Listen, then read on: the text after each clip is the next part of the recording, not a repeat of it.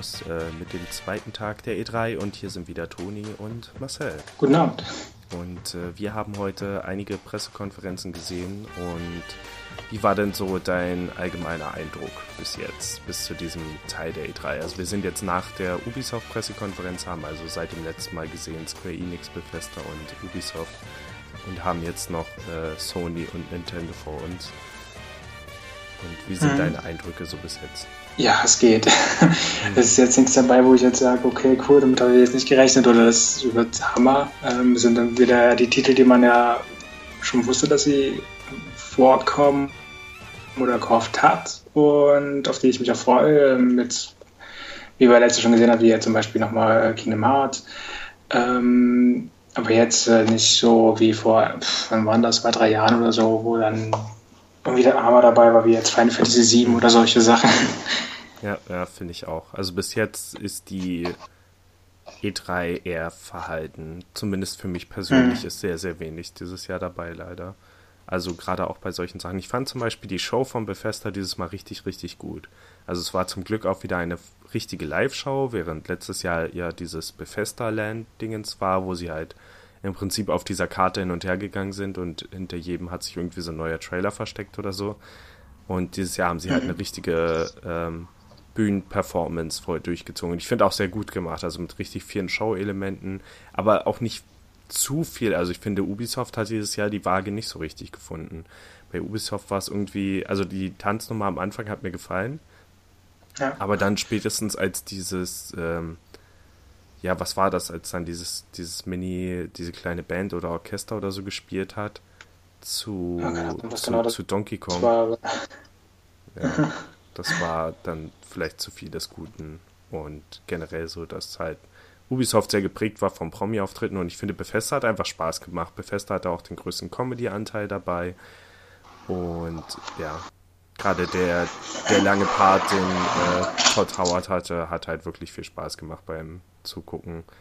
Aber die Spiele bei Bethesda haben mir einfach nicht so zugesagt, außer Fallout. Also Fallout fand ich jetzt super von dem, was zu sehen war. Aber alles andere. Äh, also Bethesda ist ein super Publisher und die sammeln für mich auch immer mehr Sympathiepunkte. Und sie hatten ja auch irgendwie so eine. Was war es denn? Die, die Auszeichnung, die sie genannt haben. Publisher des Jahres, aber ich weiß jetzt nicht nach welchem Kriterium. Aber sie waren wohl letztes Jahr Publisher des Jahres. Mhm. Und sie hatten ja auch viele, viele, viele coole Sachen. Also Prey hatte ich schon fast wieder vergessen, dass das letztes Jahr war. Dann kam eben Wolfenstein im Sommer und dann The Evil Within im Herbst. Also da waren schon coole Sachen dabei. Ähm, aber ja, mein einziges Problem wirklich mit Bethesda ist, dass halt wirklich, dass sie doch größtenteils Ego-Shooter machen. Und selbst die, die Rollenspielsachen würde ich da fast mit reinzählen. Also sie ja. machen halt wirklich sehr, sehr viele verschiedene Variationen von Ego-Shootern. Ähnlich wie Sony in den letzten Jahren Third-Person-Shooter gemacht hat, die alle relativ ähnlich waren, sind hier eben diese relativ ähnlichen Ego-Shooter. Also Rage 2 sah zum Beispiel ganz cool aus, aber unterscheidet sich jetzt vielleicht auch nicht so sehr von Doom, Wolfenstein und so weiter. Im Detail sicher schon, also es sind schon andere Spiele, aber man könnte die ganzen Bethesda-Spiele schon irgendwie miteinander mischen und ein Spiel dabei rausbekommen, finde ich. so ähnlich sind die sich teilweise. Aber trotzdem fand ich Rage 2 zum Beispiel ganz cool. Ist ja auch von Avalanche, die halt jetzt gleichzeitig noch Just Cause machen und dieses äh, Roboterspiel, was ich letztes Mal erwähnt hatte. Und die haben schon ganz ganz schön viel gleichzeitig in der Pipeline. Aber das Coole ist eben, dass sie ja auch das Mad Max-Spiel gemacht hatten. Und das Einzige, was ich über Rage weiß, ist, dass es eben nicht nur ein Shooter ist, sondern auch so Fahrzeugkampf hat. Und das passt ja zu Mad Max dann wieder ganz gut. Und das sah auch in dem Trailer ganz cool aus. Aber ansonsten hat mich bei Bethesda jetzt so wirklich, also es gab zwei sehr coole Sachen. Das eine war eben für mich die, die Fallout-Präsentation, das andere war das äh, dieser kleine Abschnitt über ähm, neue Portierungsmöglichkeiten für Skyrim, einfach dieser kleine Sketch, der abgespielt wurde, den fand ich ganz lustig. Mit äh, Skyrim auf äh, Alexa und Kühlschrank-Display. Und was war es noch? Ich weiß gar nicht, was noch war. Irgendwas noch. Das war auf jeden Fall cool. Äh, auch diese Selbstironie, die dabei war. Mir ist aufgefallen, dass dieses Mal bei den Pressekonferenzen sehr oft diese Leaks angesprochen wurden und Witze draus gemacht. Wer hatte denn das gesagt? Ich glaube, bei Bethesda war das auch, oder wo sie gesagt haben, ähm, wir danken ganz besonders Walmart Can Canada oder irgendwie sowas. Und bei Ubisoft war dann noch, noch mal eine kurze Anspielung auf äh, irgendwas mit einem Schlüsselanhänger, weil mit diesem, also es gab ja so einen, so einen Schlüsselanhänger, der irgendwie das Assassin's Creed Odyssey-Logo hatte und damit wurde das Spiel im Prinzip geleakt, als das rauskam. Echt? Okay, mhm. das ich bekommen. Ähm, ja, aber Fallout 76 will ich nur mal sagen, also das, was wir jetzt alles gesehen haben, sieht sehr cool aus und ich finde interessant, wie sie an dieses Online-Ding herangehen. Obwohl ich immer noch nicht alles hundertprozentig verstanden habe. Äh, dass die Karte größer sein soll, hatten wir letztes Mal schon angesprochen und dieses Mal haben sie nochmal betont, dass man es auch im Singleplayer spielen kann. Wobei ich noch meine Zweifel habe, wie ausgeprägt der Singleplayer-Modus sein wird. Also man wird sicher schon sehr, sehr viele Quests machen können, aber die Frage ist, sind die Quests dann mehr darauf ausgelegt, dass man es halt in der Gruppe spielen kann, also mehr Sammelquests oder sowas? Oder sind es halt trotzdem immer noch wirklich ausgereifte Geschichten, die man dann nachspielt? Und auch wie viele NPCs gibt es halt dementsprechend in der Welt? Dann die andere Sache ist, dass Zonen erwähnt wurden, also dass es sechs Zonen gibt und die Vermutung von mir wäre jetzt einfach, und so das sah die Karte auch aus, dass man keine durchgängige Karte mehr hat, sondern halt wirklich sechs Zonen, zwischen denen man hin und her wechseln muss. Das wäre etwas schade. Also es wäre keine Vollkatastrophe, äh, weil zum Beispiel bei The Witcher, äh, The Witcher hat ja auch riesige Karten, obwohl diese Karten halt teilweise unterteilt sind. Also Skellige ist dann auf einer anderen Karte ähm, als andere Sachen und so weiter. Aber ja, bei, bei Fallout kann ich es mir noch nicht so gut vorstellen. Ähm, ja, aber dieses ganze System scheint schon interessant zu sein. Also es wurde eben dazu gesagt, es wird nicht mit massiv vielen Spielern sein, sondern immer nur Dutzende Spieler auf einer Karte.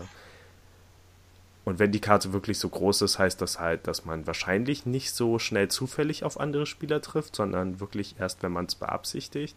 Aber das erinnert mich eben daran, wie wir äh, so andere Survival-Spiele halt gespielt haben. Sowas wie Ark zum Beispiel, da ist ja auch erstmal nicht so wahrscheinlich, dass man direkt andere Spieler trifft. Man spielt eben auch nicht ja. mit tausenden Spielern zusammen, sondern immer nur mit ein paar, die irgendwo eine eigene Siedlung bauen. So ähnlich stelle ich mir das auch vor.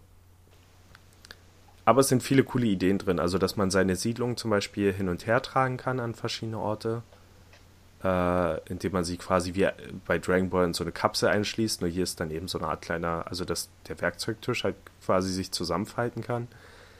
Äh, ist wahrscheinlich auch eine Notwendigkeit, damit man eben zwischen Servern hin und her springen kann und so und dann jederzeit überall seine Siedlung aufbauen kann. Ähm, dann das andere, was halt noch interessant war, dass man überall diese, also in jeder Zone gibt es, glaube ich, einen dieser Nuklearsprengsätze, und die kann man dann zünden und sich wirklich jedes Ziel auf der Karte aussuchen und dem Erdboden gleich machen. Das ist schon ziemlich krass. also man fragt sich dann natürlich auch, wie viele Konsequenzen hat das jetzt? Kann ich danach einfach auf den nächsten Server springen oder so und das, das spielt keine Rolle mehr? Mhm. Wenn ich ja sowieso immer nur so abgeschlossen mit einigen Spielern zusammenspiele. Ähm, aber ja, man kann es halt echt ausnutzen. Aber mir war nicht ganz klar, es sah so ein bisschen danach aus, als müssten eben mehrere Spieler zusammenkommen und jeder hat dann sozusagen einen Schlüssel für diese Bombe. So sah es für mich aus. Also, dass man jetzt nicht alleine losgehen kann und sprengen. Ja, ja glaube ich, so mächtig. Mhm. Aber ja, es wurde eben auch betont, dass der Tod zum Beispiel nicht viele Konsequenzen mit sich trägt und so. Und ja, es ist halt kein Hardcore-Survival-Spiel. Aber ja, mir gefällt die ganze Idee dahinter.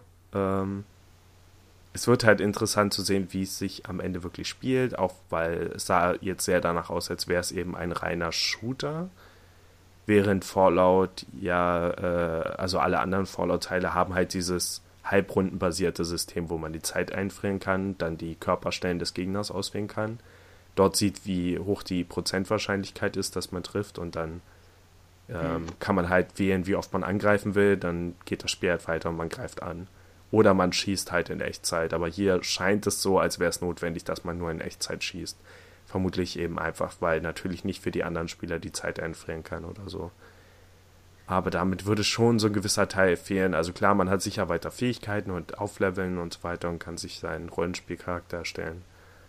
Ähm, es wird sicher schon ganz cool. Also wir werden es bestimmt spielen.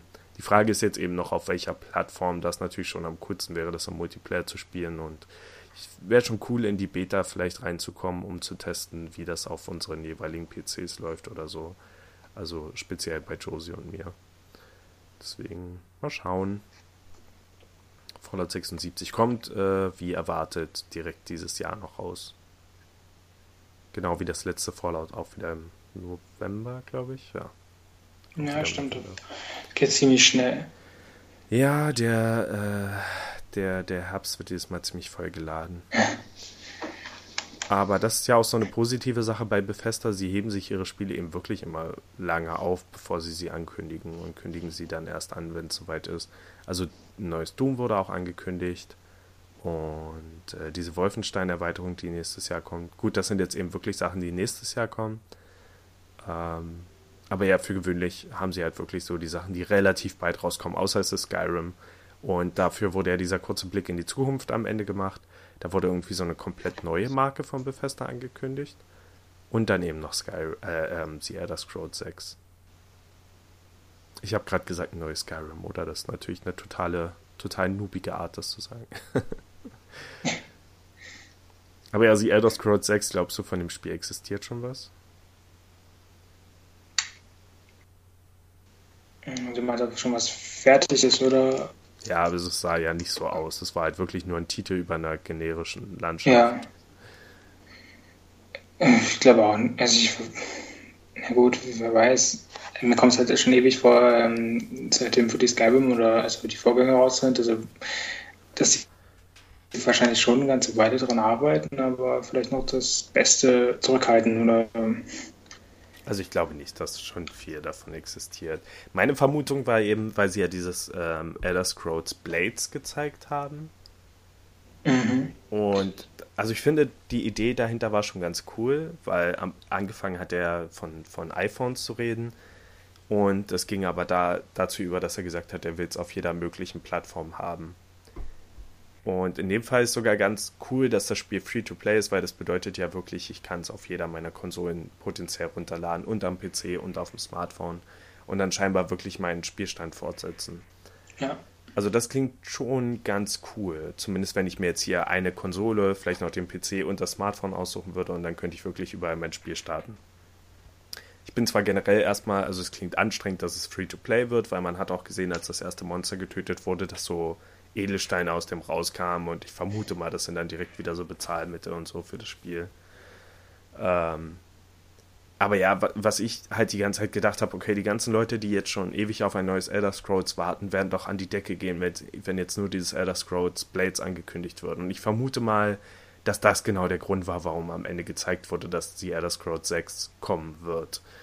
Aber ich glaube nicht unbedingt, dass das Spiel schon existiert ich denke, das war halt wirklich so eine Dämpfungsmaßnahme, damit es am Ende keine Beschwerden gibt, dass halt Elder Scrolls Online eine Erweiterung bekommt, dieses Elder Scrolls Blades rauskommt, schon wieder ein neues Fallout da ist, aber eben kein neues Elder Scrolls. Also das kann zwar schon in den Anfangsphasen der Entwicklung sein, aber ich glaube einfach nicht, dass sie was hätten zeigen können. Das Interessante ist ja, bei dem anderen Spiel hat er gesagt, das wird ein Next Generation Spiel. Also er ist eigentlich damit der erste, glaube ich, der offiziell über eine neue Konsole geredet hat. Eine neue, neue. Konsolengeneration. Und das würde ja heißen, dass dieses Spiel auch nochmal zwei Jahre mindestens in der Zukunft liegt. Äh, okay.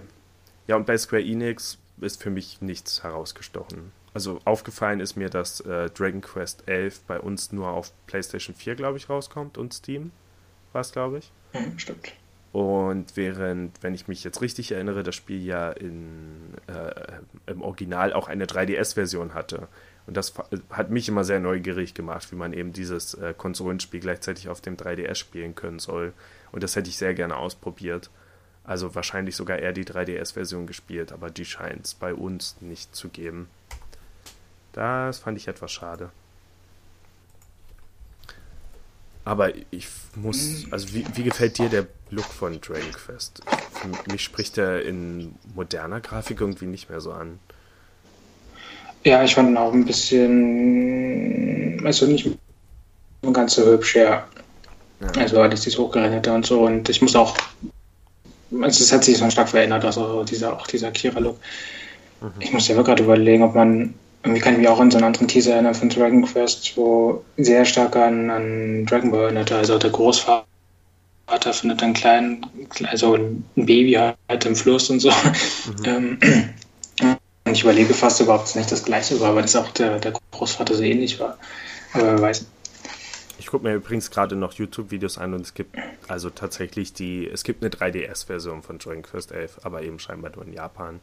Und das erste ja. Video, was jetzt kam, war irgendwie äh, die, die 3DS-Version von Dragon Quest 11 ist die beste oder irgendwie sowas, war halt der Titel. Ähm, und ich gucke mir jetzt gerade ein Vergleichsvideo an. Ja, schade, ich hätte es halt echt gerne auf dem 3DS gespielt. Ich finde das eigentlich ziemlich cool. Aber jetzt sehe ich hier gerade so eine komplette 2D-Version. Das wird ja hoffentlich nicht die 3DS-Version sein, sondern einfach eine grafisch eingeschränkte. Naja, keine Ahnung. Das hätte mich interessiert, weil ich weiß nicht, ob ich es jetzt als weiteres Spiel auf meiner PlayStation 4 haben will. Ah, jetzt sehe ich gerade die 3DS-Version auch. Sehen schon relativ unterschiedlich aus. Aber ja, wäre schade, wenn nur die Konsolenversion bei uns rauskommt, aber es scheint sehr danach. Ähm, ein Spiel ist noch bei, bei, Ubi, äh, bei Square Enix für mich rausgestochen und zwar war das dieses. Wie hieß es denn jetzt gerade wieder? Ähm, ich hatte gerade noch ein. Ich muss mal kurz gucken, ich hatte es gerade noch offen. Das war dieses, was mit Realvideoszenen anfing. Achso, The Quiet Man oder wie ja, ja, genau, The Quiet Ich weiß nicht, ob das der Titel war oder ob das was nur so ein war, aber ja. Nee, nee, ja, das ist rausgestochen, da war auch sehr sehr komisch aus. Also ich wusste echt nicht, was ich damit anfangen soll. Ja, vor allem diese Mischung aus Schauspielern und dann halt Ingame. Ja. Und ich finde schon, also es sieht so aus, als wäre die, die Implikation, dass man nicht sieht, wie der Übergang passiert, aber ich finde, man hat es eindeutig gesehen, wann ja, klar, in das Spiel überging. Dafür fand ich jetzt auch nicht die, die Grafik passend genug, um das wirklich mit solchen Szenen äh, zu mischen. Ja. Hm. Aber es wird interessant als die neue Square, oder nicht die, aber als eine neue Square Enix-Marke und es geht irgendwie um einen Taubsturm als Hauptfigur. Mhm. Der aber scheinbar gut kämpfen kann. Das klingt so ein bisschen wie Daredevil, aber. Daredevil, ja. ja ist halt nicht blind. Aber ja, wäre interessant zu wissen, wie sich das aufs Spiel auswirkt. Das muss ja genau. schon erstmal relativ experimentell sein, wenn man eben als, also vermutlich dann auch als Spieler niemanden hören kann und nicht reden mit der Figur. Gut, stumme Protagonisten sind ja nicht selten in Spielen. Das wäre eigentlich kein großer Umstieg, aber nichts hören zu können, muss schon sehr merkwürdig sein. Außer sie übertragen es nicht auf den Spieler, aber das wäre auch komisch. Warum dann dieses Konzept? So. Also eigentlich dürfte man als Spieler dann ja auch nichts hören. Hm. Das könnte. Ja, ich weiß auch nicht, was mit. Die, wie gesagt, diese Realszenen sahen auch etwas ein bisschen amateurhaft aus. Also noch diese Gasse und diesen beiden Schlägern. Ach, ne. Ja. Aber ob die im Spiel so sind, weiß ich nicht. Also, hm. das, das könnte natürlich sein, dass es so ein Full-Motion-Videospiel wird, wo dann aber die Kampfszenen wirklich ausgespielt werden. Meine Vermutung war jetzt einfach, dass es ein, entweder wie bei Quantum Break so eine Mischung ist aus Fernsehserie und Spiel, oder dass es eben nur für den Trailer jetzt äh, Realszenen waren. Aber, hm, gute Frage denke schon, dass das ganze Spiel so drauf basiert, sonst würde man es irgendwie nicht zeigen. Ja. Ja, ansonsten bei Square Enix für mich jetzt wirklich nichts, was ich noch weiter in Erinnerung hätte. Also. Ja, es waren halt die bekannten Titel noch beworben, also wie jetzt äh, natürlich äh, Final Fantasy Online bekommt natürlich ein, eine Erweiterung, also es existiert noch mhm. daran, aber so weiter. Und dann ja, war schon ein bisschen cool, diese das äh, Crossover mit Monster Hunter. Also im Trailer sah es cool aus irgendwie. Mhm. Aber es sind halt die bekannten Marken jetzt auch keine Überraschung.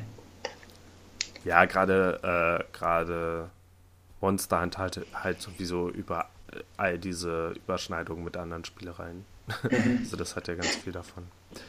Ähm, und ja. Jetzt, und äh, äh, wie hat dir jetzt eigentlich Tomb Raider so gefallen oder so?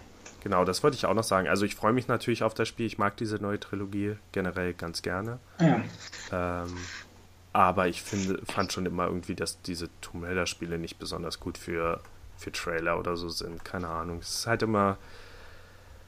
Keine Ahnung. Allein die Tatsache, dass das Spiel existiert, reicht mir halt, um mich darauf zu freuen.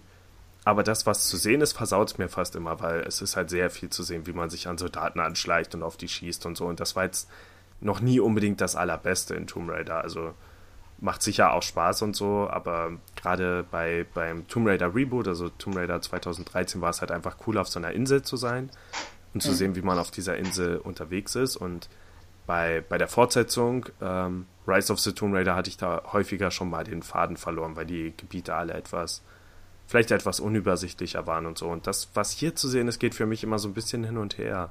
Also ich wünsche mir bei Tomb Raider einfach immer noch eine Abenteuergeschichte letztendlich, auch wenn es ganz viel darum geht, dass Lara Croft überleben muss und so weiter. Also ist schon klar. Und natürlich, dass sie auch mit jedem Teil irgendwie mehr zu einer Kämpferin heranwächst. Ähm, aber ich will am Ende trotzdem immer irgendein Abenteuer haben, wo es für mich darum geht, irgendwas zu entdecken oder am Ende was zu finden oder dass sie halt auch wirklich eine Motivation hat, das zu machen. Äh, und ich finde, die Trailer bringen das einfach nie gut rüber. Es sieht immer so aus, als würde man sich den gleichen Teil nochmal noch mal angucken. Gerade diese Szenen mit Explosionen sehen immer gleich aus.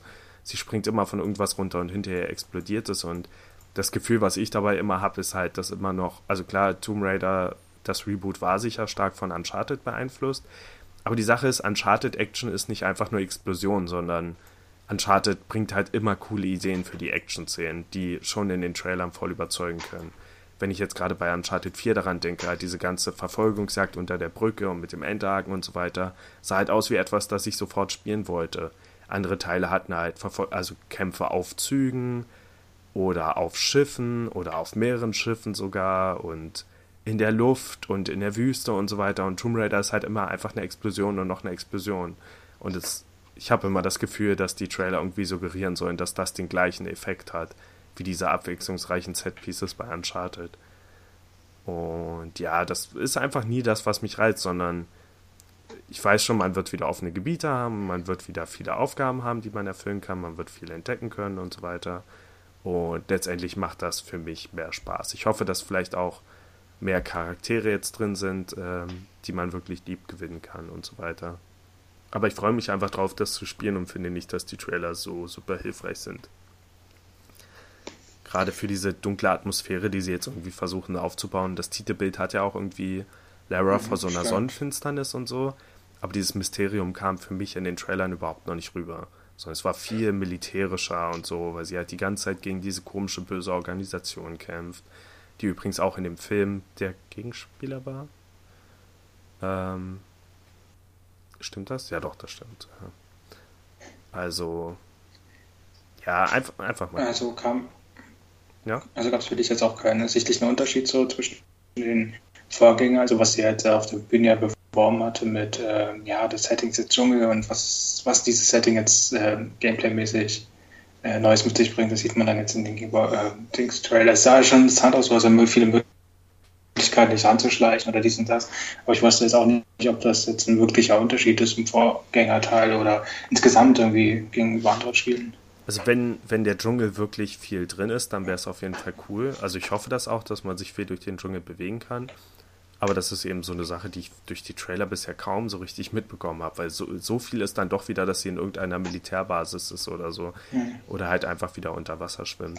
Es wäre auf jeden Fall schon ein Unterschied. Also der, das, das Tomb Raider Reboot, da hatte man ja eben diese Insel mit Wäldern und so weiter. Und das war einfach cool, weil man, glaube ich, auch auf Bäume klettern konnte. Ähm, und also ich habe das Gefühl, dass viele Menschen, nach dem, was ich so gehört habe, Rise of the Tomb Raider sogar noch besser fanden. Aber Rise of the Tomb Raider hatte halt dieses sibirische Gebiet, wo man ganz viel Wind, also ganz viel Schneelandschaften hatte und so und alles irgendwie wesentlich kälter wirkte. Äh, und ich finde, also ich fände jetzt Dschungel wirklich eine willkommene Abwechslung. Und ich glaube ja. auch, ich brauche das einfach, dass man irgendwie entweder auf einer Insel oder eben was Vergleichbarem gefangen ist, damit man auch irgendwie das Gefühl hat, dort letztendlich entkommen zu müssen. Das ist ja auch was, das jetzt schon in mehreren Uncharted-Teilen benutzt wurde und ich finde, es hat auch immer so eine coole Wirkung. Klar kann sich sowas abnutzen, immer auf einer Insel zu sein, aber ich finde diese Atmosphäre, dieses Lost-mäßige auch, hilft irgendwie. Nicht einfach nur irgendein Gebiet irgendwo, wo sie halt gelandet ist, sondern ja. Aber klar, der Dschungel, also Gameplay-mäßig, könnte cool sein. Ja, stimmt. Ja, es gab ja schon diesen Teil, wo der anfangs auf diese Insel spielte und so, den es ja auch mittlerweile umsonst gab, dann PlayStation Store, wo ich einfach nur mal angespielt hatte. Welchen meinst du? Achso, du meinst, du meinst ähm, Tomb Raider, also 2013. Tomb Raider einfach nur. Mhm. mhm ja. ja, ich habe auch Lust, das Spiel jetzt nochmal irgendwann. Ich weiß noch nicht, ich würde es wahrscheinlich nicht vor Shadow of the Tomb Raider nochmal zu spielen, äh, nicht spielen, weil ich nicht will, dass es sich abnutzt. Aber bei mir ist jetzt auch schon ein bisschen her, dass ich das gespielt habe. Ich glaube sogar tatsächlich das letzte Mal, als wir den Multiplayer-Modus ausprobiert hatten, beide. Das war, glaube ich, das letzte Mal, oh. dass ich das Spiel gespielt hatte. ähm, und ja, mich würde vielleicht die PlayStation 4-Version davon nochmal interessieren, die zu sehen. Hm. Ja, also es wird sicher cool. Wie gesagt, es ist generell einfach eine gute Trilogie, bei der nicht viel falsch laufen kann. Außer dass die Story halt nie so richtig hundertprozentig überzeugt. Irgendwie kriegen sie das einfach nie so ganz hin und naja, mal gucken. Ist auf jeden Fall eine neue Chance, das nochmal, also wieder eine neue Geschichte zu erzählen, die vielleicht nochmal spannender wird. ansonsten, ja, mit Just Cause, der Reihe kenne ich mich jetzt nicht so aus, oder habe ich jetzt nie angespielt. Ähm. Mhm. Ja, bei Just Cause. angesprochen, oder? Hm. Also ich glaube schon, dass es cool wird. Das Problem ist, dass das Setting immer das gleiche ist. Also die Just Cause Spiele sind untereinander schwer zu unterscheiden. Just Cause 3 habe ich bisher auch nur angespielt. Das war auch bei PS Plus vor zwei, drei Monaten oder so. Mhm, stimmt. Ähm, oder Ende letzten Jahres war es, glaube ich. Und das habe ich auch nur mal angespielt. Das, die Spiele sind schon cool. Sie sind halt, wie, wie so ziemlich alle Spiele von Avalanche, steht halt der Spaß im Vordergrund und einfach, dass man wirklich verrückte Sachen machen kann und man hat ja auch so einen Enterhaken, kann sich super weit in die Luft schwingen. Das ist schon alles cool, aber ich finde Just Cause 4 sah nicht anders genug aus. Aber was ich cool fand, waren die Tornados, die zu sehen waren. Weil ähm, die eine Sache, die ich mir halt schon lange bei Spielen, Open-World-Spielen vor allem gewünscht habe, sind so Unwetter, die man wirklich, die sich wirklich auf das Spiel auswirken. Und in erster Linie finde ich halt Tornados super spannend in so einem Fall. Also ich frage mich, warum das nicht bisher mehr in Spielen genutzt wurde. Äh, David meinte, wegen dem Aufwand, das umzusetzen, aber ich frage mich, ob der Aufwand so groß ist. Also klar, ein Tornado realistisch darzustellen, ist sicher nicht leicht. Aber wirklich einfach mal in einer Open World, also auch wenn es sowas wie, wie GTA 5 wäre, sich einfach dort vorzustellen, dass man irgendwie in die Ferne guckt und halt sieht, wie so ein Strom aufzieht und dann näher kommt und so. Ich finde, das klingt sehr, sehr spannend für ein Spiel. Ähm, würde jetzt in dem Setting von GTA vielleicht nicht so viel Sinn ergeben, aber hier finde ich hier war es schon cool. Also, dass man wirklich diese Tornados haben kann, das könnte echt spannend und sehr cool werden. So als kleine Änderung. Aber spielen werde ich es jetzt, glaube ich, nicht. Außer das wird dann auch irgendwann PlayStation Plus oder so. Ah, okay. Square. Square, Square. Ja, nichts. Von, nichts von Final Fantasy VII. Mal gucken, ob das bei PlayStation ja. dann zu sehen sein wird, aber ich glaube nicht. Ja, ich vermute auch nicht, aber weiß nicht, ich finde es auch nicht so wild, weil ja, ich finde es cool, dass es auf jeden Fall jetzt äh, ähm, Release-Datum zu Kingdom Hearts da ist und dass sie mhm. wahrscheinlich jetzt erstmal darauf konzentriert haben. Und ja, dann kann man sich wahrscheinlich in der nächsten E3 dann darauf freuen oder so, jetzt wieder mehr Final Fantasy zu haben. Ich habe übrigens dieses Mal drauf geachtet, jetzt nochmal bei dem Trailer und Sora hat tatsächlich etwas kleinere Schuhe. Die sind nicht mehr so enorm wie äh, im Original. Ja, aber ich glaube auch im, im, im Laufe der Dingsteile, also vielleicht, ich glaube auch im dritten oder so, oder bei den anderen Teilen oder so, haben sie wahrscheinlich auch schon geändert. Also, ich fand jetzt so wie im, vertraut. Mhm. Um, ähm, Kingdom Hearts Shoes. Shoes. Äh, Tutorial, was? Fortran? okay.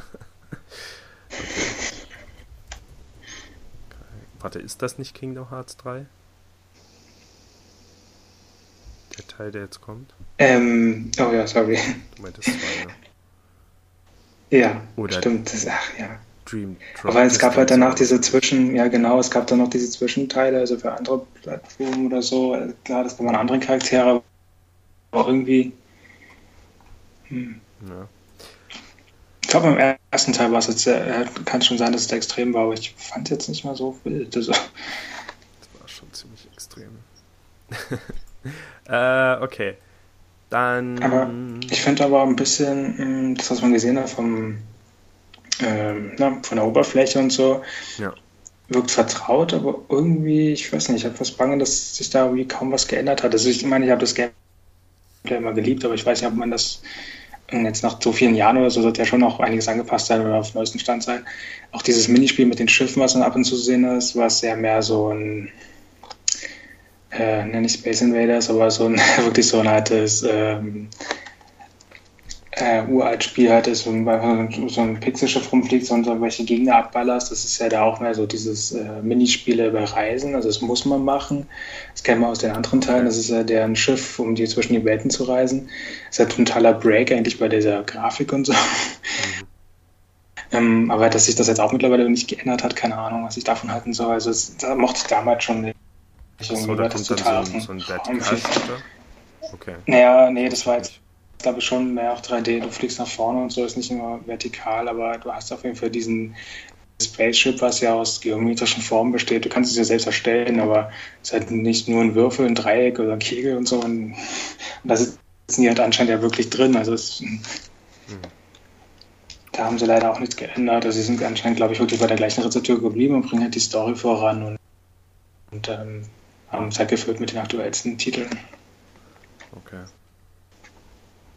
Tja, mal gucken. Also ich hatte auch, ich, ich habe das Gefühl, über Kingdom Hearts 3 in den letzten Jahren immer so viel gehört zu haben, was da alles drin sein könnte an verschiedenen Disney-Universen und bis jetzt wirkt es relativ wenig.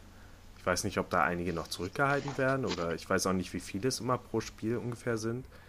Aber das wirkte bis jetzt etwas dünn. Herkules war jetzt noch zu sehen. Mhm. Obwohl der bestimmt schon in anderen Teilen waren, oder? oder? Ja.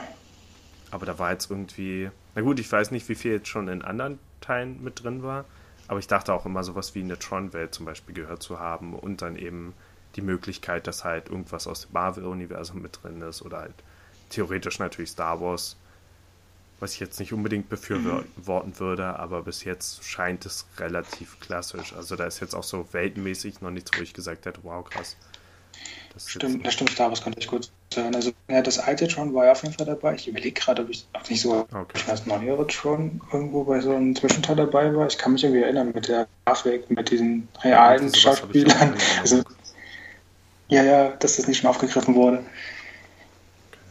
Okay. Ähm, ja gut, das sind diese ganzen Animationsfilme auf jeden Fall in den letzten paar Jahren die man gesehen hat, ja, als Königin, dann, weiß nicht, vielleicht auch Meridia könnte noch mit dazu gehören, äh, aber ist ja auch für Ralf Frei. Das scheint noch so ein Angriff gewesen zu sein. Also es gibt ja auch einige Charakter, die sind für Techniken ähm, eingebaut. Also die kannst halt bei. Für Kingdom Hearts 3. Oh, stimmt. Ja, doch, das kann auch sein. Ich glaube, ja, doch, irgendwo war da schon mal was zu sehen, dass wir die jetzt noch nicht mehr eingebaut haben. Mhm. Also, gibt es Zeit dann. Ich frage mich einfach, ob das wirklich so die großen beliebten Disney-Sachen, also Frozen natürlich schon, aber sonst so. Oder die aktuellsten, die man sich jetzt noch schnappen will. Ich könnte mir sowas wie Cars zum Beispiel auch gut vorstellen, aber ob das jetzt da reinpassen würde. Mehr habe ich dazu nicht. gut, Toy Story hat man gesehen, dass es mit drin war. Das war vorher auch noch nie drin. Ah, also Toy Story 3 anscheinend. Und ja, das Coole ist ja irgendwie, wenn sie in die Welt betreten, dann verwandeln die sich ja selber die Hauptcharaktere in diese, ähm, so dass in diese Welt passen. Zum Beispiel König der Löwen waren jetzt selber Löwen. Achso. Und dachte, da war jetzt. Die, die, die, Animationscharaktere verwandeln sich dann in Menschen oder irgendwie so. Bei König der Löwen ist dann Simba auf einmal irgendwie so ein Mensch oder irgendwas. Oh nein. Nee. oder einfach nur ein Löwe mit einem Menschengesicht. Immer noch in Löwenfarbe, aber er hat ja, einmal eine normale Nase und normale Augen eklig. Das Musical. Genau. Äh, ja, ich bin mir sicher, Tati wird sich auch freuen. Sie hatte ja dafür plädiert, dass Kingdom Hearts kommen sollte, bevor irgendwas Neues von Final Fantasy kommt. Hattest du eigentlich mitbekommen, dass Final Fantasy 15 dieses große Update bekommen hatte, die Royal Edition? Ich habe das jetzt erst so richtig wahrgenommen vor ein paar Tagen. Aber es hat ja dieses riesige Update, das aber auch nochmal Geld kostet. Also das glaube ich gerade auch im. PlayStation Store im Sale. Es kostet irgendwie so zwischen 10 und 15 Euro. Es gibt halt diese Windows Edition von Final Fantasy 15, mit, wo diese ganzen Neuerungen drin sind. Und es gibt diese Royal Edition, mit der man seine Konsolenversion updaten kann. Oder die PC-Version. Und da ist dann zum Beispiel auch ein Boot mit drin. Also zusätzlich zum Auto und äh, Flugzeug und ich glaube auch neue Storylines, neue Quests und alles Mögliche. Also echt nochmal ein großer, großer Zusatz zu dem Spiel. Und ich glaube, da war dann auch irgendwie dieses neue zusätzliche Ende oder so. Oder keine Ahnung. Oder halt, dass die, die Be Schlussmissionen dann besser waren, bei denen viele ja nicht so zufrieden waren. Keine Ahnung. Also irgendwie so ganz viele Sachen sind da drin.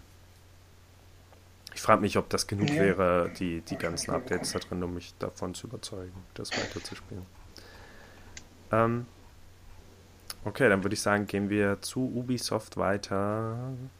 Also insgesamt war ich diesmal auch ein bisschen enttäuscht von der Ubisoft-Pressekonferenz. Ich mag zwar den Showcharakter, den sie immer drin haben, aber diesmal fand ich den irgendwie so. Es wirkte irgendwie fehlgeleitet. Also zum einen vermisse ich auch zum zweiten Jahr jetzt in Folge Aisha Tyler als Moderatorin. Ich finde, sie hat das Ganze mal ganz gut zusammengehalten. Aber auch davon abgesehen, die. Oh, das ist mein Wecker. Äh, die, die Tanznummer war ganz cool am Anfang Viele werden sich sicher darüber beschwert haben, was das in einer Pressekonferenz und so weiter, aber das hört man ja jedes Jahr. Ähm, aber ansonsten, es wirkte alles sehr, sehr langsam. Hattest du das Gefühl auch? Also die, die Erklärungen waren sehr, sehr langsam zu den einzelnen Spielen und es kamen halt viele Promis mit auf die Bühne, nicht immer unberechtigt. Also ähm, Elijah Wood zum Beispiel hat ja nun mal sein eigenes Spielestudio, wo er Sachen entwickelt. Und da hat er dieses Inference hm. gezeigt. Und äh, Joseph Gordon-Levitt war ja auch aus gutem Grund auf der Bühne bei Beyond Good and Evil, weil er halt diese, diese schon viel länger bestehende Initiative unterstützt, wo man halt eigene Projekte mit einbringen kann. Eigene Musik, eigene Kunst, ähm, Sachen, die man geschrieben hat oder ja. so, um in größeren Projekten zu, äh, zusammenzuarbeiten. Und ja, aber ansonsten waren halt noch so viele kleine Einzelauftritte und so keine Ahnung, irgendwie die. Vielleicht auch nur, weil ich auf ein neues Splinter Cell gewartet habe und das sehen wollte und das neue Assassin's Creed und das eine kam am Ende, das andere kam gar nicht. Also vielleicht hat sich deswegen auch der Rest der Show für mich so gezogen. Merkwürdig war der, der Auftritt von dem, äh, ähm, was war, glaube ich, Chief Creative Designer oder irgendwas von Trials, der dann in diesem Ive Knievel äh, ja. Outfit auf die Bühne kam und dann in, in das Podium gecrashed ist. Und ich war mir wirklich in dem Moment nicht sicher, ob das echt war oder gespielt. Also mir wurde relativ schnell klar, dass es vermutlich gespielt war. Mhm. Aber ich bin mir immer noch nicht also ganz sicher. Ich glaube, bei solchen Sachen den, sonst die Technik nicht weitergemacht, also die Musik und so, oder? Also ich weiß nicht. Weswegen meinst du jetzt? Er ist ja einfach nur in den. Ja, ja, genau, was ging ja trotzdem so weiter mit der Musik und was weiß ich alles dahinter. Und ich glaube, wenn da wirklich ein Unfall ist, was nicht abgesprochen ist, dann ja, da doch ein es wissen doch alle, dass die, dass die Show weitergehen muss, nur weil er jetzt in also was umkippt. Was mich halt gewundert hat, also ich bin mir relativ sicher, dass das Teil der Show war, aber als dann ja. diese Typen auf die Bühne kamen und das weggefegt haben, hm. das wirkt mhm. doch schon komisch, das mitten in der, in der Präsentation zu machen, oder? Hm. Das war ja auch mit das hat er, war da auch mit so einem Gag, oder? Also es wurde wieder aufgegriffen. Also es ist schon sehr wahrscheinlich. Ist halt weg für den nächsten Auftritt, ne? Ja, also ich war mir auch 90% sicher, dass es äh, gefaked war, aber so ein bisschen okay. Zweifel ist geblieben. Aber es war schon ganz lustig. Ähm, okay, also bei Ubisoft habe ich insgesamt auch nicht so viel zu sagen. Ich finde die Starlings sah dieses Jahr ein bisschen besser aus. Das war ja dieses Spiel, was letztes Jahr auch gezeigt wurde. Ähm, da weiß ich noch, dass wir letztes Jahr auch vergessen hatten, darüber zu reden und ich das dann, ich mich so ein bisschen geärgert hatte, weil es halt dieses komische Feature hatte mit diesem Raumschiffen, die man da bauen und anfügen konnte und sowas. Und ich weiß noch, dass da irgendwie so ein einzelner Typ war, der sich das ausgedacht hat, aber ich weiß gar nicht, ob das der gleiche war, der dieses Jahr auf der Bühne war. Aber der hatte sich irgendwie diese Idee ausgedacht und Ubisoft hat es dann halt gepublished. Aber ja, irgendwie eine komische Sache, dass man, es wirkt halt so Skylanders-mäßig, dass man sich dann diese Raumschiffe kaufen muss und so, um das Spiel dann zu spielen. Ja, aber was ganz cool wirkte, war, also die Charaktere wirkten ganz sympathisch. Das hat mich überrascht. Das wirkte so, so ein bisschen wie No Man's Sky, aber mit richtigen Bösewicht und richtigen Helden und so. Es hatte so was angenehm Comic-artiges. Ähm, ansonsten Beyond Good and Evil wurde wieder gezeigt. Äh, auch zu meiner Überraschung mit Gameplay direkt. Hätte ich jetzt nicht mit gerechnet. Also ich denke auch, dass das Spiel immer noch lang in der Entwicklung stecken wird. Aber ich hatte dieses Mal wieder nur mit einem cinematischen Trailer gerechnet. Ich bin überrascht, dass Gameplay gezeigt wurde. Und ähm, dass zum ersten Mal eine richtige Verbindung zum ersten Beyond Good and Evil geschaffen wurde. Also einmal hat man halt Paige gesehen, dieses Schwein. Und der ist halt der Ziehvater von ja. dieser Tochter, äh, wie ist sie jetzt wieder? Ähm, Jade. Das ist halt die, die am Ende zu sehen ist. Ja. Ja, man kennt es ja aber nur von den Bildern vom Cover halt vom ersten Teil. Aber ja. Hm. Und sie ist halt die Heldin im ersten Teil. Mhm. Und scheint jetzt der Bösewicht zu sein. Das Komische ist, sie haben auf der Bühne gesagt, ein Prequel. Ich bin mir ziemlich sicher, sie meinten Sequel. Es ergibt wirklich null Sinn, wenn es ein Prequel wäre. Also warum sollte Jade auf einmal böse sein, wenn die Geschichte davor spielt? Und die Sache ist auch, dass Beyond Good and Evil endete wohl mit einem Cliffhanger. Ich glaube, so hatte Philipp mir das gesagt. Und es wäre echt komisch, dann ein Prequel zu machen. Aber ja, es sieht auf jeden Fall dieses Mal mehr nach einem richtigen Spiel aus. Das finde ich cool. Letztes Jahr war der ganze Auftritt irgendwie so ein bisschen merkwürdig und dann war halt dieses ganze, auch schon dieses Projekt wurde halt erwähnt, wo alle mithelfen sollen und da letztes Jahr wirkt es halt so, als wäre es Crowdfunding oder als ob sie einfach Geld dafür wollen. Dieses Jahr jetzt dank Joseph Gordon-Levitt wissen wir halt, dass es darum geht, äh, Ideen zu sammeln und Bilder und so mit einzubringen und sicher dadurch auch so den Hype mit aufrechtzuerhalten und alles. Also ist vielleicht eine ganz coole Idee. Ich hoffe, das Spiel ja. kommt dann noch raus. Sah ja schon ganz gut aus. Und äh, ja, ich höre immer wieder diese Cowboy Bebop-Vergleiche. So von der ganzen Atmosphäre und so. Ist vielleicht nicht ganz falsch. Ähm, Okay, ja, für dich sonst noch irgendwas bei Ubisoft jetzt groß rausgestochen? Ich meine, For Honor hatten wir mal ein bisschen gespielt und es wird jetzt erweitert, hätte ich nicht mitgerechnet. Ich dachte, das Spiel wäre erledigt und Skull and Bones sieht halt immer noch aus wie Assassin's Creed Shift Combat, hat mich jetzt nicht super interessiert. Stimmt, ja. Das ist nicht so. Weil man halt ähm. scheinbar wirklich nur im Schiff fährt. Also vielleicht mal am Steg unterwegs ist, wie bei Sea of Thieves, aber die meiste Zeit ist man scheinbar wirklich nur auf einer kleinen Karte und äh, kämpft halt. Ähm, ich fand auch Division interessiert mich weiterhin nicht so. Das war ja auch so. es sah nicht, es sah nicht aus wie der erste Teil, glaube ich. Nur halt neu aufgesetzt. Ja, ist immer noch die Sache. Also ich war jetzt auch gerade dabei, mir The Division wirklich mal runterzuladen, um das zu spielen, weil mich das immer noch viel mehr interessiert. Und ich finde immer noch, dass der zweite Teil nicht so interessant aussieht wie der erste. Hm. Ich finde dieses ganze Konzept erst mit dem Virus und so und dann in der Großstadt und alles mit den Quarantänezonen wirkt da alles im ersten Teil viel interessanter als jetzt im zweiten. Aber es kann halt auch sein, dass die Präsentation ich, einfach nicht so spannend ist. Was ich da mal ein bisschen langweilig fand, war einfach, dass man da schon wirklich immer nur als Gegnergruppen diese Menschen hat. Also ist danach und es ist halt auf Dauer irgendwie einfach zu eintönig, wird zu langweilig. Ja, gut, aber es ist halt auch einfach kein Monsterspiel. Also es wäre jetzt komisch, was anderes als Menschen zu erwarten in einem Spiel, das einfach in der Realität spielt. das wäre ja dann ja. Es gibt halt einfach. Ja, weiß nicht, was dieser. Ja, ja, stimmt schon, dieser Virus, weiß nicht, was der sonst macht, aber es könnten ja auch Tiere befallen sein von Viren und. Ja, aber, aber ich meine, doch, ich glaube, es gab. Ich will nicht, dass jedes Spiel ein okay. Fantasy-Spiel wird auf einmal. Das nee, das nicht. Zombie. ja, aber es hätten ja auch Abwechslung sein können, in denen, ich glaube, also das hatte ich auch nur gehört, ähm, es sind ja dann wirklich nur diese Gegnergruppen halt und klar gibt es cool diese Flammenwerfer und so, aber es gab jetzt keine, keine welche mit starken Rüstungen oder solchen so anderen Spielen, diese Roboter oder was ist ich, solche Abwechslung halt, also wirklich schwierigere. Ja, also ich glaube auch nicht, dass The Division mein absolutes Spiel ist. Ähm, ich finde auch, dass von dem, was wir zusammen gespielt hatten, war der uninteressanteste Teil der, wo wir halt wirklich eine lange Strecke durch. Also das Stadion war cool und so, durch das wir durch mussten. Mhm. Aber als wir wirklich über so eine längere Strecke halt schwere Gegner ausschalten mussten und dann ewig versucht haben, diesen Helikopter auszuschalten auf dem Dach, ähm, und ich fand es halt einfach viel cooler, wirklich nur in New York unterwegs zu sein und diese random Events überall zu haben. Irgendwie reizt mich das viel mehr an dem Spiel, wo man halt wirklich vom Moment zu Moment entscheiden muss, was in jeder Situation das Beste ist. Und wir hatten ja auch so ein Beispiel, wo ich einfach nicht schnell genug war und jemand dann erschossen wurde, eine Geise, einfach weil ich nicht schnell genug reagiert habe und sowas. Das finde ich sind halt die coolen Sachen. Diese langen Shooter-Abschnitte, ne, vielleicht eher nicht so. Also ich denke, ich denke auch nicht, dass The Division einen von uns beiden jetzt wirklich ansprechen würde. Ich denke aber, für mich wäre es jetzt vielleicht noch eher was als Destiny zum Beispiel. Nicht, dass die Spiele identisch sind, aber von diesen Hype-Online-Spielen und so. Äh, ja, keine Ahnung. Also ja, Division 2 fand ich jetzt auch immer noch nicht super spannend. Ich hatte mich so ein bisschen drauf gefreut, mehr von The Crew zu sehen. Ähm, es kommt, glaube ich, auch bald raus, oder? Ich sehe immer, dass das bei, bei, bei Mediamarkt oder so permanent beworben wird, als Spiel das bald rauskommt. Also auch immer schon mit so einer Pre-Order-Hülle und so.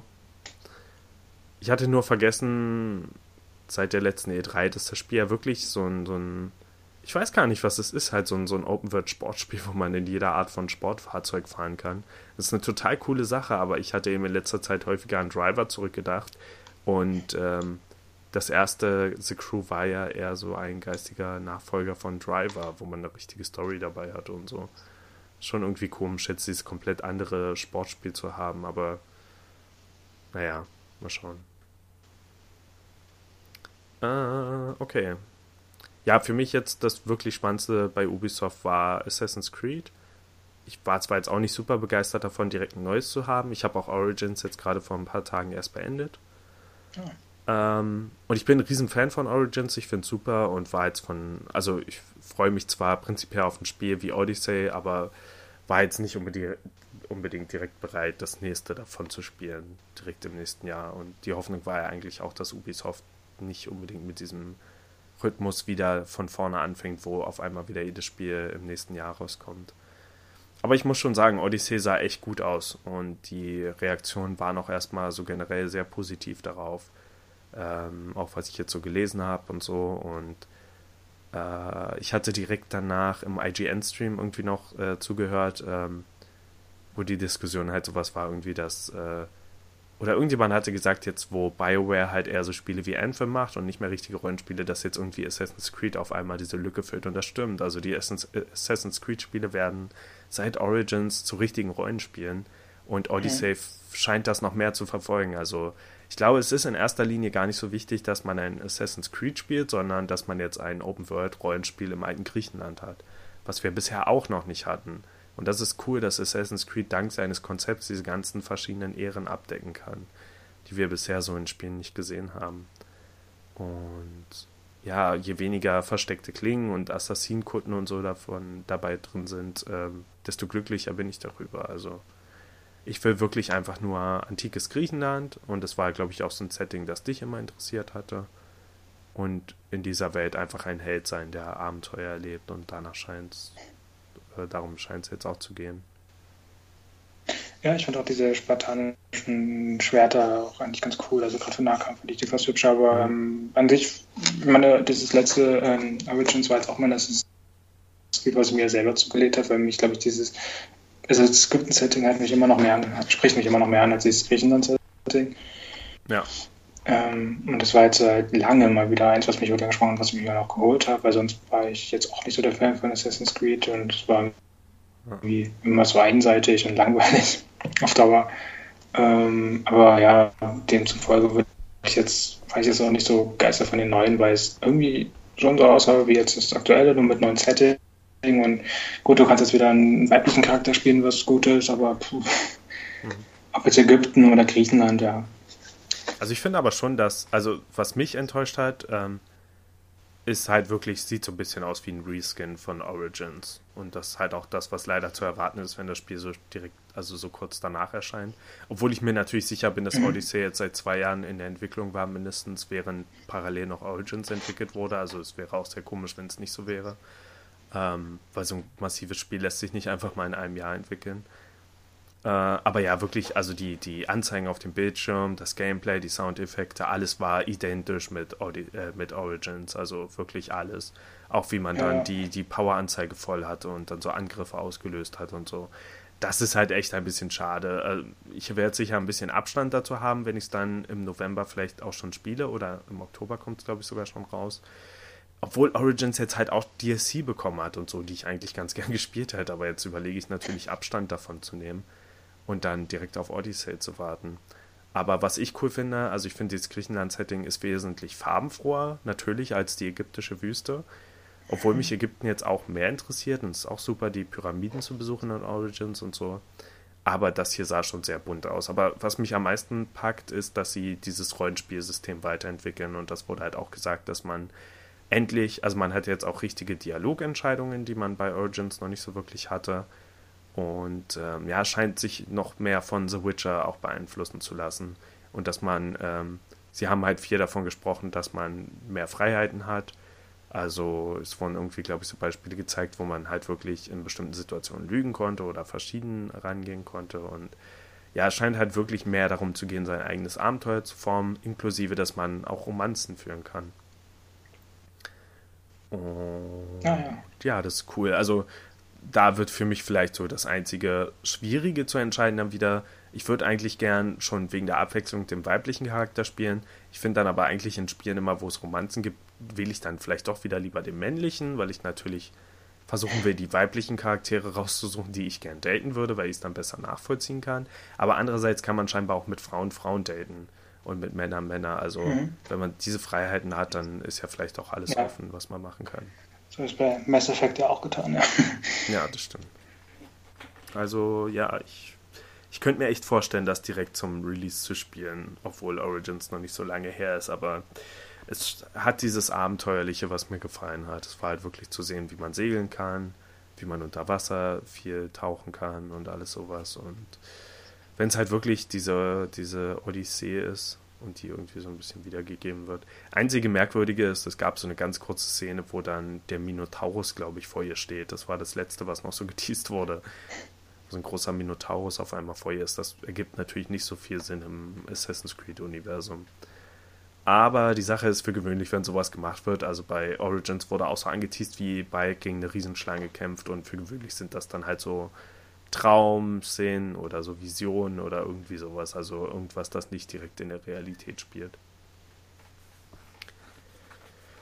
Okay, äh, ja, leider kein Splinter Cell. Ich vermute auch nicht, dass es jetzt woanders noch zu sehen sein wird. Sehr, sehr schade. Ähm, ist wirklich der einzige der Leaks, die sich bisher nicht bestätigt haben. Ich frage mich halt, ob das Spiel trotzdem existiert, aber Ubisoft jetzt nicht so weit war, es zu zeigen. Es wäre halt komisch, wenn es auf dieser Liste mit drauf stand, wo sich jedes andere Spiel, wie zum Beispiel Rage 2, bisher bewahrheitet hat. Also, keine Ahnung. Ich habe mir wirklich sehr gewünscht, ein neues Splinter Cell zu sehen und die Enttäuschung war dann natürlich schon da. Und ist natürlich auch irgendwie unfair Ubisoft gegenüber, weil dann auch viele, viele enttäuscht waren davon, dass nicht gezeigt wurde. Aber Ubisoft selbst hat ja auch nie versprochen, dass ein neues Splinter Cell kommt. Ja. Also mal gucken. Gut, ansonsten, ähm, ich bin mal vorsichtig optimistisch, was Sony angeht. Also ich fand halt, letztes Jahr hat Sony halt eine sehr durchschnittliche Pressekonferenz abgeliefert und ich könnte mir vorstellen, dass dieses Jahr auch nicht so viel mehr wird.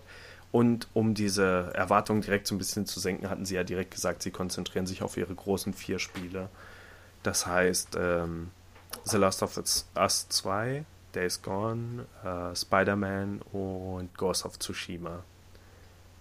Und äh, ja, ich würde halt gern sehr, sehr viele neue Spiele sehen für die PlayStation 4, aber wenn es die vier Spiele sind, dann kann man das erstmal erwarten. Und wenn es dann doch eine Überraschung gibt, gibt es halt eine Überraschung. Man kann sich freuen, wenn es keine gibt, gibt es halt keine. Genau. Dann wusste man aber wenigstens, dass es diese vier Spiele sind. Äh, ja. Und äh, ja, mal gucken, bei Nintendo ist eigentlich noch ziemlich viel offen. Aber es kann auch gut sein, dass einfach genau die Spiele gezeigt werden, die halt schon angekündigt wurden. Mal gucken, ob vielleicht doch schon was Neues von einem neuen Pokémon dabei ist. Wäre jetzt aber nicht die klügste Entscheidung, bevor diese Pokémon Go-Spiele rauskommen. Kann ich mir auch nicht vorstellen, dass da wirklich parallel noch was ganz Neues wäre. Also na gut, es wurde halt bei Metroid letztes Jahr ähnlich gemacht. Da wurde ja das neue Metroid, äh, also das große Metroid Prime angekündigt und gleichzeitig kam dieses 3DS Metroid von, von Dingens raus. Oder wurde, also kam kurz danach raus, aber wurde halt direkt auch dort gezeigt. Also ein Metroid, was jetzt direkt erscheint für ein 3DS und dann halt das große Metroid, was jetzt irgendwann in der Zukunft steht. Hm. Aber da wurde eben auch kein Gameplay oder so gezeigt. Also es wäre jetzt doof, irgendwie ja, die krassen neuen Pokémon-Spiele zu zeigen und dann zu sagen, kauft aber dieses Jahr erstmal die anderen. Ja, eben dadurch, dass es jetzt wirklich ähm, auch ihr erstes äh, Pokémon-Spiel jetzt für die neue Konsole ist oder aktuellste Konsole. Keine, ich weiß nicht, vielleicht wird es ja später auch so aufgebaut, dass es auch mehr mit Erweiterungen ist oder so, dass man dort vielleicht neue Inseln freischalten kann, wäre auch mal ganz cool eigentlich. Ja, aber dass, das, dass es dort vielleicht nach Kontinenten ging oder so, aber Ja, aber wir haben ja im letzten, vorletzten Podcast schon drüber geredet, dass Nintendo eben gesagt hat, dass diese Pokémon Go-Spiele wirklich nur kleine Remakes für zwischendurch sind und die richtigen Pokémon-Spiele dann nächstes Jahr kommen oder so. Also, dass schon neue Pokémon-Spiele kommen auf der Switch und nicht einfach nur Aufgüsse von alten Spielen. Denn letztendlich sind es ja doch nur Remakes von den Originalteilen mit den Original-Pokémon und den Original-Arenen und so weiter wahrscheinlich. Äh, ja, ja. Und darauf aufzubauen wäre auch nicht. Und wäre für mich persönlich auch nicht ausreichend, weil ich finde immer noch, also obwohl, ähm, äh, ich habe es jetzt nicht ganz vor Augen, aber so die, ich glaube, die Zwischensequenzen und die Präsentation war schon ganz gut gemacht, aber im Spiel läuft man halt immer noch aus so einer Top-Down-Sicht herum. Und ich erwarte von einem neuen Switch-Pokémon, glaube ich schon, dass es dem vollen Weg geht und ein richtiges 3D-Pokémon wird. Also ich glaube, das müssen sie auch machen, weil es braucht einfach große Nintendo-Spiele jetzt weiter auf der Switch. Zelda war halt letztes Jahr und Mario auch. Und jetzt kommen halt so Sachen wie Sushi Striker und so gerade raus und werden groß beworben und so, aber Sushi Striker ist halt nicht das neue große po äh, äh, Pokémon, das neue große Nintendo-Spiel. So, und ich glaube schon, dass es notwendig ist, ein richtiges, also wirklich das Pokémon halt das große Nintendo-Spiel wird auf der Switch das große Konsolenspiel und so. Ich denke, das sollte schon sein und natürlich kann man dann jedes zweite Jahr trotzdem mit diesen Remakes weitermachen, die irgendwie immer noch aussehen wie die Originale, nur eben in 3D-Grafik. Aber ja, so oder so bin ich gespannt. Ähm, wo war denn das? War das nicht äh, auch bei Square Enix? Da wurde doch auch irgendwie nochmal was für ähm, Switch gezeigt, also so ein äh, uralt RPG, so wie man es erkennt, also auch in dieser pixeligen Grafik und so. Und das mich auch gewundert hat, dass sie das nochmal so, so bewerben, also gerade für die Switch, weil die Du meinst Octopath Traveler? Ja, genau, Octopath. Das ist, glaube ich, ein, ähm, jetzt muss ich kurz überlegen. Das war, also es ist auch ein Square Enix RPG und ich hatte auch vorher schon davon gehört, aber ich weiß jetzt nicht mehr, was dort eigentlich der besondere Twist war. Ich musste erst an Bravely Default denken, bevor ich die Ingame-Grafik mhm, gesehen habe. Ich auch. Und so. Durch die Skizzen so. Äh, ich weiß gar nicht, ob das ein, wirklich ein eigen Square Enix eigenentwickeltes Spiel ist. Hm.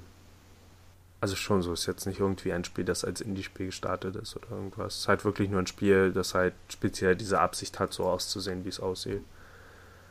Ja wäre auch so ein Fall, wo ich sagen würde, hey, schade, dass es nicht auf dem 3DS mit rauskommt, aber ich kann halt auch verstehen, wenn sie so langsam mehr Spiele auf die Switch bringen wollen. Und die Switch hat ja auch, also das ist jetzt kein Indie-Spiel in dem Fall, aber es hat halt Indie-Spiele, die relativ ähnlich aussehen. Es ist jetzt nicht so, dass die Switch nur äh, größere Spiele hat. Aber ja, klar, also dafür, dass es auch ein Square Enix gepublishedes Spiel ist und so, ist schon ein bisschen überraschend, halt eins in der Grafik rauszubringen. Aber es könnte natürlich auch sehr cool werden. Mhm. Weil es gab viele, es gab halt in den letzten Jahren so viele Japano-RPG-ähnliche Spiele von Indie-Entwicklern, oft aus dem Westen, die halt auch alle sehr gut waren. Und jetzt hat man eben einen japanischen Entwickler, der mal so eine Art von Spiel anpackt und vielleicht so diesen japanischen Touch auch wieder richtig mit reinbringt. Mal gucken. Ja, keine Ahnung. Also ich weiß auch nichts über das Spiel. Ich rede jetzt wirklich nur aus reinen Vermutungen. Okay, ja. Okay, ich sehe gerade, die PC Gaming Show geht jetzt los. Eine Stunde später, als ich dachte. Ähm, da werde ja, ich mal so. Ich auch was von Mitternacht gedacht.